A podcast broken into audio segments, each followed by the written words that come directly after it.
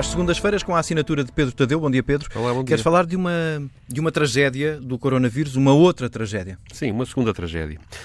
Eh, a epidemia do coronavírus é uma espécie de revelador eh, da fotografia de doenças da sociedade do nosso tempo, dos males que afetam a forma como os homens e as mulheres do século XXI se relacionam e reagem coletivamente aos eventos do planeta.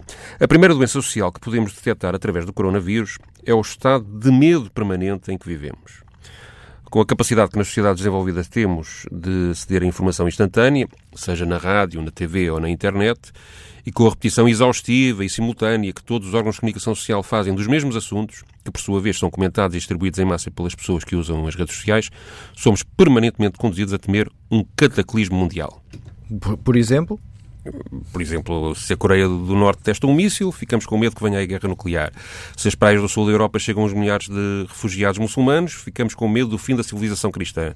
Se Donald Trump ameaça fazer guerra económica à China, ficamos com medo do colapso da economia mundial. Se o número de incêndios e a sua dimensão cresce por causa das alterações climáticas, tememos que o fim do mundo esteja já aí à porta. O medo do coronavírus é, portanto, no seu mecanismo de expansão de pânico global, um fenómeno semelhante a muitos outros que hoje em dia fazem parte do nosso dia a dia e cujos efeitos me parecem ser muito perigosos. Num extremo, este medo pode provocar reações coletivas irracionais, histéricas e até violentas, como as notícias de hoje sobre revolta nas prisões da Itália exemplificam. No outro extremo, o constante medo global pode inocular uma espécie de anestesia nas populações que as leva a ficar indiferentes a tanto alarmismo. Esta indiferença, esta eventual dormência perigosa, faz-me lembrar a fábula do Pedro Lobo, a história do miúdo travesso que tantas vezes alertou falsamente a população de uma aldeia que o lobo a ia atacar, que quando os seus gritos de aviso foram verdadeiros, ninguém acreditou. É isso que consideras uma doença?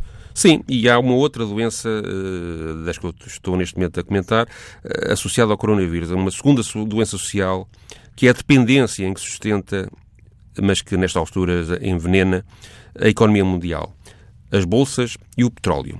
Sempre que há um destes fenómenos globais, e o pânico tende a ser generalizado, imediatamente estes dois suportes da economia do mundo entram em oscilações de preços de tal maneira brutais que põem em risco a vida de muitos países.